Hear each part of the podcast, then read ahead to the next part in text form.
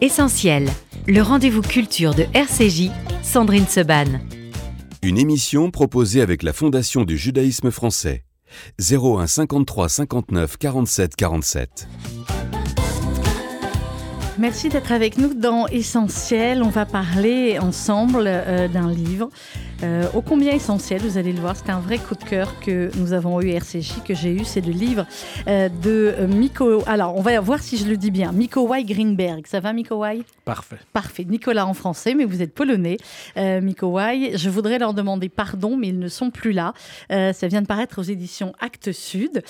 Vous êtes polonais, je l'ai donc dit. Mikołaj, vous, êtes, vous avez été, vous êtes toujours photographe, écrivain, vous avez écrit plusieurs ouvrages explorant l'héritage de la Shoah. Et là, ces nouvelles qui viennent de paraître chez Actes Sud. Chaque nouvelle est un vrai petit bijou, chaque nouvelle est un moment de mémoire, chaque nouvelle est une famille, euh, chaque nouvelle est un moyen d'être juif ou de ne pas être juif ou de vouloir enfin se dire qu'on est juif ou de ne pas vouloir le dire mais l'être quand même.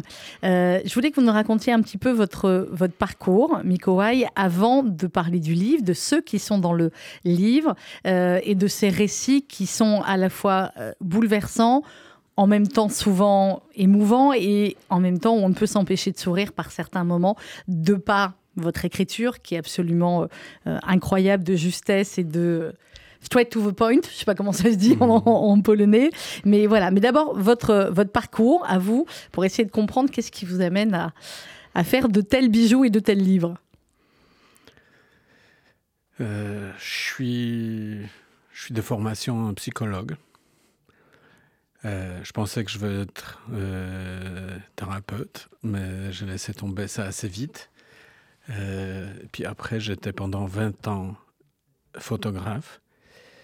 Mais tout ça a eu sa fin euh, au moment de, de, la mort de ma mère et de ma grand-mère. Mm -hmm. euh, toutes les histoires de, de la famille où j'étais élevé sont revenues avec une force que, que j'étais j'étais pas prêt à ni à accepter, ni à, à je connais pas le mot. Euh. Vous pouvez switcher à l'anglais parfois si vous manque le mot, parce que mon polonais étant assez médiocre, euh, pour ne pas dire inexistant, si vous manque un mot en français, n'hésitez pas. Bon, alors je continue. je suis né dans une famille des survivants. Il euh, y a une partie française dans cette histoire, parce que mmh. ma, mes grands-parents maternels étaient déportés à Auschwitz de Paris. Et ma mère elle restait toute seule, elle avait trois ans. Puis après, elle a fait un tour de, des orphelinats français. Et mes grands-parents paternels étaient des survivants du ghetto de Varsovie. -hmm. Et mon père aussi. Alors c'est ça le, le climat de... C'est ça le climat. Oui. Mais c'était une famille assez saine. Enfin, ils, euh, ils nous intoxiquaient pas avec ces histoires, mais on avait l'accès à ces histoires. Ce qui est rare quand même, la manière dont vous nous le dites, ils nous intoxiquaient pas, mais on avait l'accès. On sait que pour beaucoup de familles de, euh, de survivants, euh, que ce soit la première ou la deuxième génération, la plupart du temps, ils ne parlaient pas du tout. C'est pour ça que je le dis, parce que c'est ça qui m'a donné euh, une possibilité de d'écrire sur ces sujets.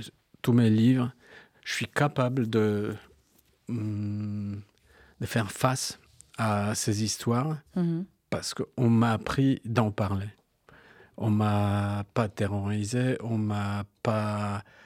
Il n'y avait pas de tabou. Enfin, c'était. Il y avait une communication saine dans cette famille. Alors ce livre, euh, Mikołaj Greenberg, je voudrais leur demander pardon, mais ils ne sont plus là. Euh, il est né comment? Il est né d'un... Euh, parce que tous mes livres d'avant, c'était des livres euh, de non-fiction. Mm -hmm. Et j'en ai fait trois jusqu'au-là. Et j'avais un grand besoin de, de raconter des histoires de ma manière. Et quand on parle avec des, des, des vrais personnages, dans, dans les livres euh, de non-fiction, il faut dire ce qu'ils disent. Oui. Il faut être loyal au, à eux. Et puis là, j'ai senti que peut-être je peux raconter ces histoires de ma manière. Qui a, qui a pas trop de mots, qui a pas trop, trop de phrases, que je contrôle la dramaturgie, que c'est pas trop long parce que j'aime pas comme c'est long, Ouais. euh, que je m'ennuie pas. Et pendant euh, les interviews avec de- des gens qui, qui sont devenus personnages de mes précédents livres,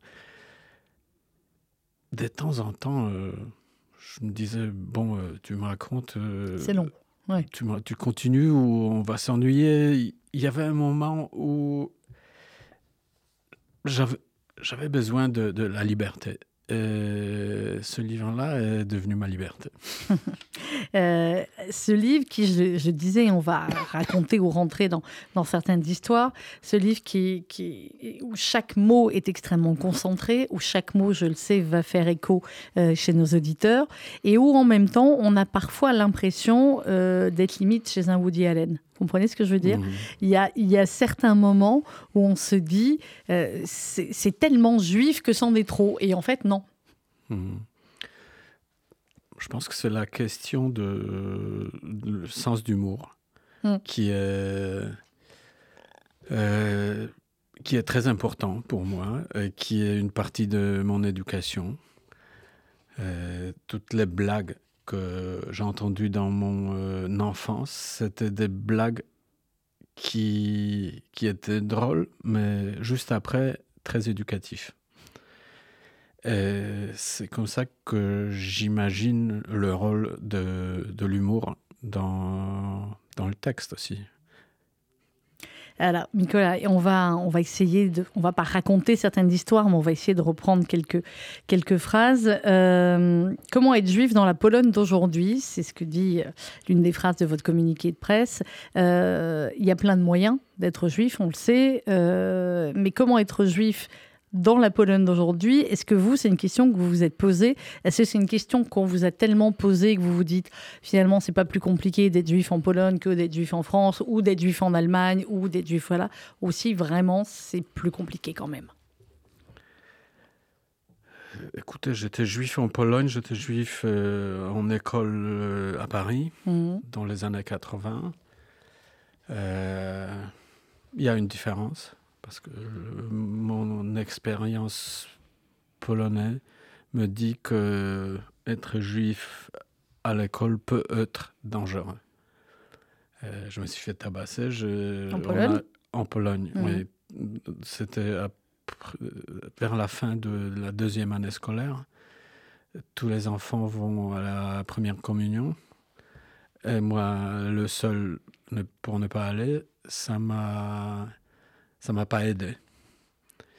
Et j'ai changé de l'école et mes parents, on a déménagé dans un autre euh, quartier à Varsovie. Ça a aidé. Ça, ça n'est jamais recommencé, mais une fois c'est parti, vous avez un radar qui, c'est pour la vie, quoi. Ouais. Euh, alors, hum, en France, je suis arrivé à, à l'école ici au quatrième. Euh, la prof qui m'a amené la première journée à l'école, elle me dit bonjour, c'est votre nouveau copain. C'est la pire phrase. euh, C'est ce que disent on tous sait- les profs, On voilà. ne sait jamais ce qui va se passer juste après. Et puis elle me dit, tu vas t'asseoir. Elle regarde, elle regarde, elle regarde. Il y a un petit garçon, le plus petit de la classe. Elle me dit, euh, tiens, tu t'assois là, à côté de lui. Et c'était le- seul juif dans la classe. Euh, on est devenus copains. Oui. Euh, et puis juste après notre ar- arrivée à- en France, il y avait l'attentat euh, rue Copernic. Oui. Et c'est là que M. Raymond Barre a dit qu'il y avait des Français qui sont morts, et il y avait des Juifs qui sont morts et des Français innocents. Et oui, des Français Et je me les suis dit, c'est pas tellement loin de la Pologne. certains moments, effectivement, où, où c'est pas loin. Question euh, qu'on a déjà dû vous poser 20 milliards de fois, Nicolas Eschgenberg. Euh, pourquoi on reste en Pologne quand on est juif aujourd'hui? Moi, je déteste cette question parce que. Je sais, je m'en doutais. Mais je ne sais pas si vous le sentez qu'elle est agressive. Bien sûr qu'elle est agressive. Elle est très agressive. Mais, mais vous pouvez tout à fait nous la retourner. Ouais. Parce que quand certains euh, nous disent euh, la. Ils peuvent, c'est pas la même chose, mais ils peuvent parler évidemment de la police française qui a arrêté des juifs, de ceux qui ont dénoncé, etc.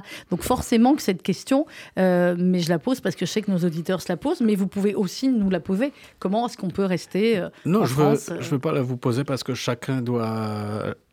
Chaque juif se répond euh, par lui-même cette question. Mais moi, je peux, bien sûr que je peux vous dire qu'est-ce que je fais en Pologne. Hmm. Euh, Et si vous y êtes heureux je, je pense que je suis plus heureux que je serais ailleurs, mais je sais pas si je suis heureux. mais nous sommes restés en Pologne. Je suis resté en Pologne plusieurs fois.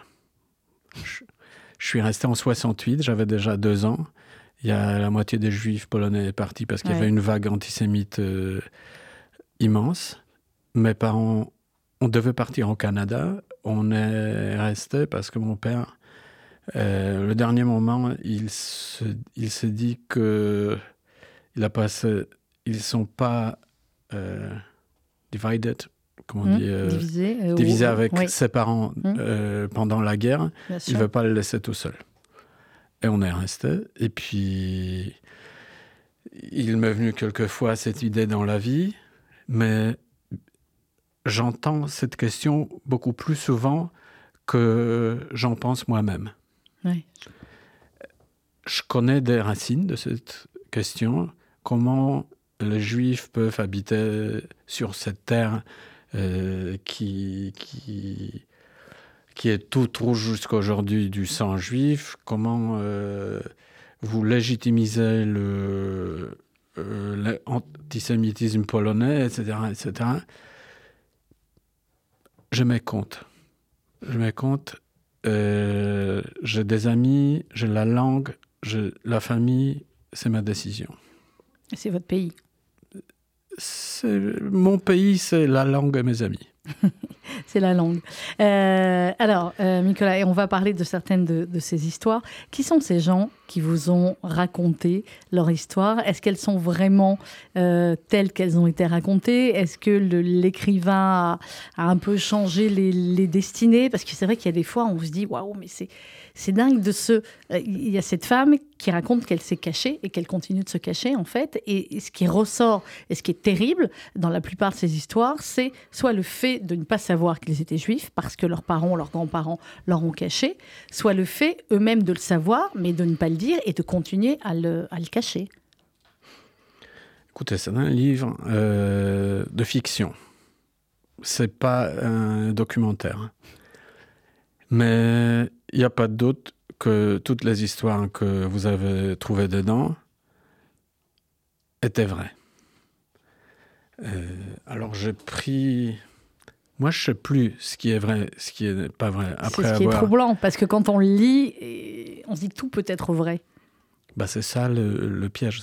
C'est fait comme ça. C'est pour ça. Parce que on, on se dit que des choses atroces que vous avez trouvées dans ce livre Mhm. sont possibles. Euh, même en Pologne, je n'ai pas entendu dire écoute, c'est pas vrai, c'est pas possible. Mhm. Tout le monde sait que c'était possible. Alors, bien sûr, il y a des, euh, des histoires autobiographiques, il y a des histoires que je, je connaissais, il y a des histoires qui ont une partie euh, vraie, et Mhm. l'autre inventée, et puis j'inventais. Euh, juste après, j'ai connu des gens qui m'ont dit que c'est leur histoire. Alors, euh, l'histoire, si c'est vrai ou c'est pas vrai. Ce qui est vrai, c'est ce que vous ressentez après avoir lu ce livre. Ce qu'on ressent après avoir lu ce livre, c'est que hum, c'est bien d'être juif, mais c'est pas simple. Et tellement d'autres choses, c'est jamais simple. Mais on changerait pas. Non. Non.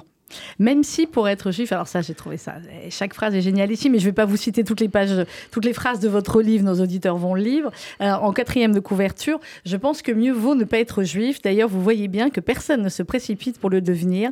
Non, il n'y a pas de file d'attente. Hmm. Il y en a qui veulent se convertir quand même, mais effectivement, c'est pas très nombreux. Oui, mais ils attendent pas dans les files. Non, ils n'attendent pas dans les fils, on est bien d'accord, et il y a plusieurs significations aussi là-dessus. Sur l'héritage, euh, à un moment donné, dans une des, histoires, euh, vous dites être juif sera euh, son héritage, parce qu'on est sur un, sur un bébé, sur un... Le début de, cette histoire, c'est en fin de compte, je me dis, plutôt que d'être juif, mieux vaut ne pas l'être. J'ai un certain âge et d'expérience, et je vous expliquerai volontiers euh, tout ce bazar. À la naissance, nous ignorons qui nous sommes, celui qui naît dans une bonne famille, aura une belle vie. Et celui qui naît dans une famille, disons, défavorisée, eh bien, tant pis pour lui. Vous racontez toute l'histoire d'une famille. Et un petit peu plus tard, effectivement, euh, être juif sera son héritage. C'est un héritage qui est forcément lourd à porter ou pas? La question est qu'est-ce que, qu'est-ce que contient ce héritage? Parce que mon héritage juif a des racines dans, dans le Holocauste. Mhm. Pas dans la culture, pas dans la tradition. Euh, mes racines juives sont à Auschwitz. J'aimerais bien avoir d'autres parties aussi. Mais mes parents étaient élevés dans, dans les familles euh, qui n'étaient pas religieuses. Ils n'avaient pas de contact avec ça. Mhm. Euh, maintenant, on... moi j'ai des enfants qui, la question, qui en étaient, qui ont fini l'école juive à, Varsovie. Alors c'est eux, après trois, trois générations, deux, moi et mes parents, mhm. c'est eux qui, qui se rendent compte de quoi il s'agit. et c'est eux qui vont continuer à transmettre autrement. On va voir. On va voir. On verra mhm. sur, sur euh, vos petits-enfants. Alors, il y a Israël aussi dans le, dans le livre qui est raconté de manière euh, à la fois sublimissime et génialissime. Vous racontez, vous dites voilà, tu prends l'avion pour Israël, ton agenda est rempli de rendez-vous, mais tu laisses une petite place vide car tu sais pertinemment que tu feras de nouvelles rencontres et tu dois y consacrer un peu de temps. Vous racontez avec les douaniers comment il faut se comporter avec les douaniers israéliens. On connaît, vous dites voilà, euh, tu es en Israël, c'est formidable. Et vous racontez que soit on va prendre le train tout de suite. Euh, vous préférez le train au taxi d'ailleurs, soit on attend et on regarde les arrivées comme ça et on voit les gens qui se retrouvent. ça dépend comment, euh, quel rôle dans la vie vous prenez, vous préférez. Moi, depuis un certain temps, j'apprécie beaucoup le rôle d'observateur. Vous êtes écrivain. Euh, l'observateur qui peut faire partie euh, la situation si, la, si ça va aider la situation à se dérouler. Hmm. Et, c'est pour ça quand je descends euh, de l'avion, je, je, prends le train, je prends jamais le premier train. J'attends. Vous observez autour de vous. Je regarde des gens, j'écoute ce qu'ils disent. Euh, je, loupe un ou deux. je pars avec la groupe qui est plus promessante. Euh, vous dites, euh, le quai de la gare en Israël représente le cœur de la diaspora juive. Ici, tu es un juif venu dans le pays des juifs, envers lequel tu as le droit de garder tes distances. Ici, un juif américain discute avec un juif argentin de sa famille, frappadingue, avec lequel il va passer les deux semaines qui viennent. Ils rient ensemble en se disant qu'ils devront envisager de s'installer ici pour leur retraite. Si tu es un juif polonais, etc., etc., tu es content. Sur ce quai, non seulement tu sais que tu fais partie d'une diaspora, mais tu le ressens pleinement. C'est quoi ce rapport qu'on ne peut pas expliquer Pourtant, vous expliquez quand même très bien. Ce sentiment indéfinissable, aussi fort, qui fait que euh, cette diaspora a ce lien immédiat, charnel, intense avec Israël. Et on va parler évidemment aussi de la situation actuellement. C'est un sentiment de manque que euh, dans mon cas, c'est le sentiment de manque. Moi, j'étais Euh, j'ai passé ma jeunesse dans, euh, en Pologne. Euh, on avait plein d'amis. Il y avait une partie qui était juive, mais ce n'était pas une communauté juive. Euh, la première fois que je suis parti en Israël, c'était en 87, 1987. Euh, C'était tellement surprenant parce que je retrouvais là-bas quelque chose qui me manquait et je me rendais pas compte que je suis en manque. Mais c'était pas plus grand que Mm. que tout, toutes les choses que je ressentais. C'était tout petit, mais il me manquait. Et depuis que j'ai connu ça, c'est foutu. C'est foutu. On est en manque. On est en manque. euh, Euh, Je reviens en Pologne, je suis en manque de ça. mm. Je suis là-bas, je suis en manque de, de, de ma partie polonaise. Euh, j'ai passé une, une année ici, je suis, j'ai des amis à Paris, en France. Il me manque. Bon, vous êtes errant, c'est classique. C'est le prix, c'est le prix. Une le fois prix. que, que vous commencez à voyager, vous payez ça a un prix.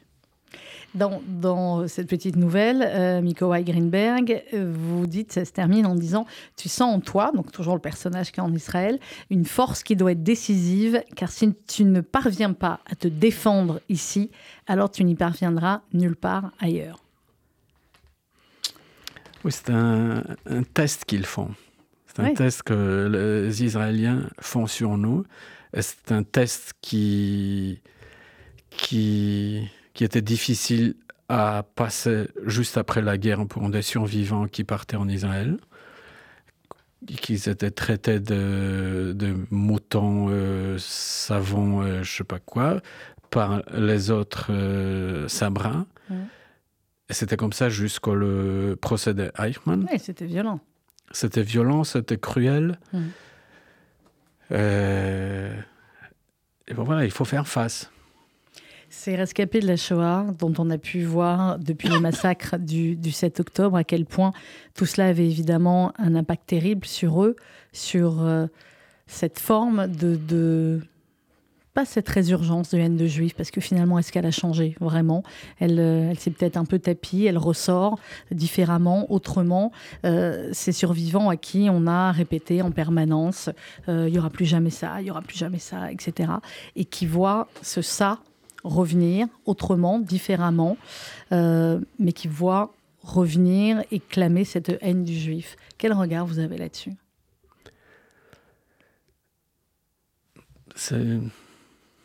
Pour moi, c'est toujours cette peur qu'on connaît tous, que ça va revenir. De temps en temps, il faut pas beaucoup que ça déclenche quelque chose, quelque chose qui a un grand impact sur notre vie. Et ça qui s'était passé là-bas, le 7 octobre, euh, a déclenché cette peur, pas que la peur, mais cette peur dans toute communauté juive dans le monde. On se croyait au début d'un euh, Holocauste euh, 2. Et pour moi, c'est une tragédie. Comment on dit, crossing fingers. Hum, Croisez les doigts. Je croise les doigts que, que ça se finisse bien, mais c'est pas encore fini et c'est pas bien. Dans, dans le livre Mikołaj Greenberg, je voudrais leur demander pardon, mais ils ne sont plus là. Chez Actes Sud, il y a toutes ces, nouvelles racontant différentes histoires et différents parcours de, de juifs. Et euh, il y en a une où la, personne dit il y a mes cinq juifs. Donc, elle a rencontré cinq juifs dans, dans sa vie, dans son parcours. Et euh, elle dit au début, euh, c'est un petit garçon qu'elle appelait Youp Sapu, c'est charmant. Je lui avais même demandé une fois pourquoi il était juif. Il m'avait répondu qu'il ne l'était pas. Ce fut mon tout premier juif. Est-ce que c'est la question en permanence? D'abord, pourquoi il est juif Ça, J'ai trouvé ça assez grandiose. Est-ce que aujourd'hui, euh, en Pologne, c'est un sujet qui vient dans la conversation. Alors, vous, j'imagine que vous êtes évidemment un peu connu en Pologne, donc on vous demande peut-être plus à vous si vous êtes juif, c'est assez clair. Mais est-ce que ce sont des questions qui se posent? On sait par exemple qu'aux États-Unis, euh, on dit assez clairement euh, parfois sa religion. En France, pas toujours, enfin, différemment. comment ça se passe en Pologne, en fait, par rapport à cela? la Pologne n'a pas de doute que je suis juif. Ça, je pense que c'est clair. Ils, ne me demandent pas si je suis, ils ne me demandent pas pourquoi je suis et que ce que fait de moi un juif. Euh, en Pologne, c'est la Pologne qui décide qui est juif ou pas.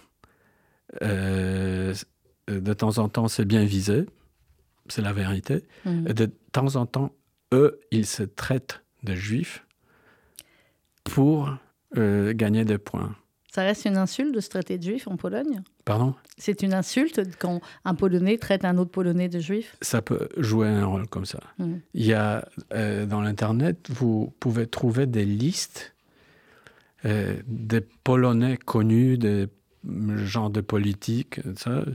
Vous pouvez trouver leur nom et leur vrai nom juif qui n'est pas vrai. Ouais, ouais. Mais ça aide à gagner. Fantasme, ouais. Mais ça aide à gagner des, des élections. Euh, le antisémitisme polonais n'a plus besoin de juifs.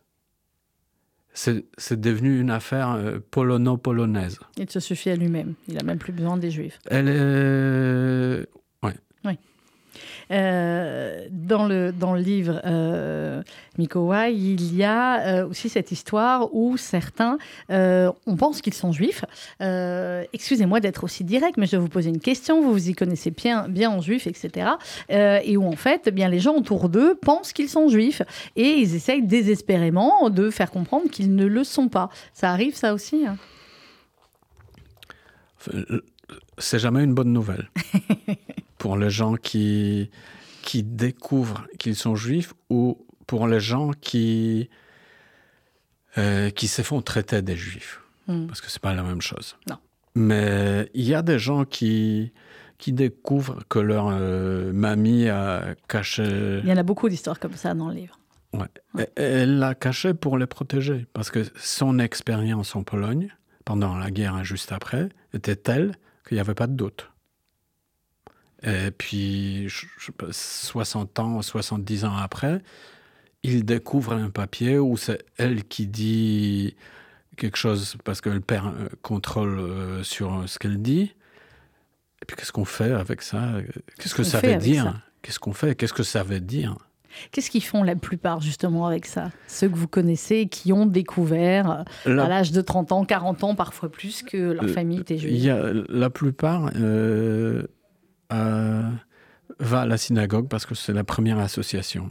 Quand vous savez rien du tout sur le judaïsme, être juif, euh, tout ce paquet, vous, vous allez à la synagogue. Là, il y a des rabbins que vous attrapent. Et ça y est, c'est parti. c'est parti ou, ou pas. Euh, de temps en temps, c'est parti, et puis c'est parti trop vite. Ça décompose des familles. Euh, ça cause des problèmes. Hmm. Il y a aussi euh, cette, cette, nouvelle où euh, eh bien, il y a certains Israéliens qui reviennent euh, en Pologne pour piquer une chaise ou prendre une chaise. Alors ça, vous le saurez quand vous lirez pourquoi on parle de la chaise. Mais ces Israéliens qui viennent en Pologne, tous ces voyages mémoriels avec des jeunes, avec des, des moins jeunes. là aussi, je voulais avoir votre, votre regard là-dessus. Est-ce que vous, vous habitez à Varsovie ou vous habitez... Oui? J'habite à Varsovie. J'imagine que vous devez les croiser, ces groupes effectivement en voyage mémoriel qui vont visiter la synagogue de Varsovie ou, ce qui reste du ghetto, etc. C'est quoi le regard des Polonais, de, votre regard et le regard des Polonais de manière générale là-dessus, sur ces voyages de la mémoire et, sur ces Juifs qui viennent euh, C'est intéressant que vous demandiez pas euh, comment est le regard de, de Israéliens. Oui. Parce que c'est ça le plus touchant. Parce que eux, ils ont, ils connaissent pas les gens qui sont autour mais ils ont quelqu'un leur a leur a donné des idées. Qui sont les gens Et Je pour- l'ai fait, moi, ce voyage. C'est pour ça que je pose la question. Je l'ai fait, ce voyage, avec une classe de jeunes dans le cadre des, de la marche, euh, Alors, la marche des vivants. Et, et effectivement, j'ai fait cette semaine-là en Pologne avec des jeunes. Et c'est pour ça que je voulais avoir l'autre Ouais. côté. On ne peut pas s'approcher. Au- On ne peut pas parler avec euh, une excursion israélienne. Ils sont. euh, Il y a des, des gens de sécurité. Euh, Il y a. Eux, ils regardent des Polonais comme. On dirait des. Comme un safari, quoi. Ouais. Euh, alors, les Polonais ne les aiment pas trop, parce qu'il y a un groupe qui est très bien protégé. Euh, les gens qui euh, le protègent sont assez radicaux en Mhm. gestes euh, et en mots. Mhm. C'est difficile de deux côtés. Pas promettant. Pensez qu'il faudrait qu'ils arrivent à avoir plus d'échanges avec des Polonais comme vous ou d'autres pour euh, Cette histoire est plus ne pas complexe. rester dans la Pologne de, de- des années Ouais, ils font 40. un tour de, de Caen Hum. et puis ils vont à Berlin aux discothèques. Ce qui est, ce qui est un peu injuste. Ouais, je vois, je vois mais, bien ce que vous voulez dire. mais les Allemands ont fait, ont fait leur boulot. Et les Polonais, non. Quand vous dites les Allemands ont fait leur boulot, c'est leur boulot de, de reconnaissance, de mémoire, de, de Voilà. transmission. ensuite. Exactement. Comment est-ce qu'on apprend aujourd'hui la, la Shoah dans les écoles en Pologne? Il y a une leçon de 45 minutes. C'est court, hein? C'est Honte, très court. honteux. C'est honteux. Euh, Mikołaj, il y a euh, aussi toutes ces histoires autour des enfants. C'est souvent aussi, d'ailleurs, autour des enfants. Euh, ces enfants dont ils découvrent que le petit copain est juif. Et puis, il y a ces petites filles qui ont des jeux un peu particuliers, euh, qui jouent à se cacher. Mhm. Euh, c'est un univers aussi, l'univers de, de l'enfance euh, fracassée pendant la Shoah et l'univers de ces enfants qui découvrent après, une fois adultes, qu'ils sont juifs ou qu'ils sont pas juifs. Ou que, voilà. C'est tout cela aussi que vous vouliez raconter dans ces nouvelles? Oui, ce récit-là, euh, sur le, ce qu'on appelle la transmission de traume, traumatisme. traumatisme. Voilà, parce que ça, ça existe. On pense, on sent pas que qu'on empoisonne nos enfants. On sent pas que, on le fait pas volontiers. On le fait par, euh, euh, par. euh, on n'a pas assez de cons- conscience, ce qui dirige notre vie. Alors. on leur raconte, et puis quelques années après, on voit qu'il y a un problème, qu'on a fait une, une faute, on a dit quelque chose de trop ou quelque chose pas assez. Euh, et puis, si on se, si on a la chance de repêchage, ça va. euh, sinon, c'est des problèmes pour la vie. Euh, on va terminer quasiment cet entretien, Mikołaj, mais il y a un, une des nouvelles. Je me dis que peut-être ça se rapproche un petit peu, parce que là, ça fait quasiment plus d'une demi-heure qu'on échange ensemble. Je me dis que peut-être il y a un peu de vous dans celle-là. Vous allez me dire si je me trompe. Euh, J'ai besoin de me sentir juif en présence de quelqu'un, ne serait-ce qu'un moment. J'en ai marre d'écouter tout seul Havana Gila et auquel autre chant auquel je ne comprends rien. Il n'empêche, je pleure en les écoutant. J'aimerais connaître votre avis sur le conflit israélo-palestinien, les mariages mixtes, les monuments des justes, le musée Pauline, le judaïsme, sur ce que la religion dit à propos du suicide et sur une multitude d'autres sujets encore, dont j'ai déjà débattu avec moi-même, mais sans en apprendre grand-chose d'intéressant. Je suis un Polonais à l'intérieur duquel vit un juif, et ce juif n'existe pas sans le Polonais. Il m'arrive parfois de jouer aux échecs avec moi-même, et savez-vous qui gagne Tantôt l'un, tantôt l'autre? C'est- J'adore ce personnage, mais c'est pas aussi. moi. C'est pas moi. Moi, je suis plus conscient. Je suis pas un juif caché. Mais est-ce que vous êtes comme ce personnage un tout petit peu, ce juif qui n'existe pas sans le polonais et un polonais à l'intérieur duquel vit un juif, ou c'est juif polonais d'abord? Vous savez, en France, surtout en ce moment, avec la, la- avec la montée, la résurgence d'énormément d'actes antisémites, certains disent je suis français juif et d'autres disent je suis juif français. Et pour d'autres, ils peuvent dire un coup l'un, un coup l'autre. Vous, vous dites quoi? Bien sûr. Euh, avec l'âge, je suis beaucoup plus juif qu'avant. Merci beaucoup, Miko White Greenberg. C'est un recueil de nouvelles absolument incroyable que je voudrais vraiment que tout le monde puisse lire. Je voudrais leur demander pardon, mais ils ne sont plus là. C'est chez Actes Sud avec de très belles photos. C'est les vôtres aussi. Hein. Oui, merci beaucoup. Il y a un autre, c'est votre premier livre qui est traduit en français. Bon, euh, vu votre français et vu le, le succès qu'il va avoir, je ne doute pas que euh, ça ne sera pas euh, le dernier. Merci beaucoup, Miko White Greenberg. Je voudrais leur demander pardon, mais ils ne sont plus là. C'est chez Actes Sud. Merci, Sandrine.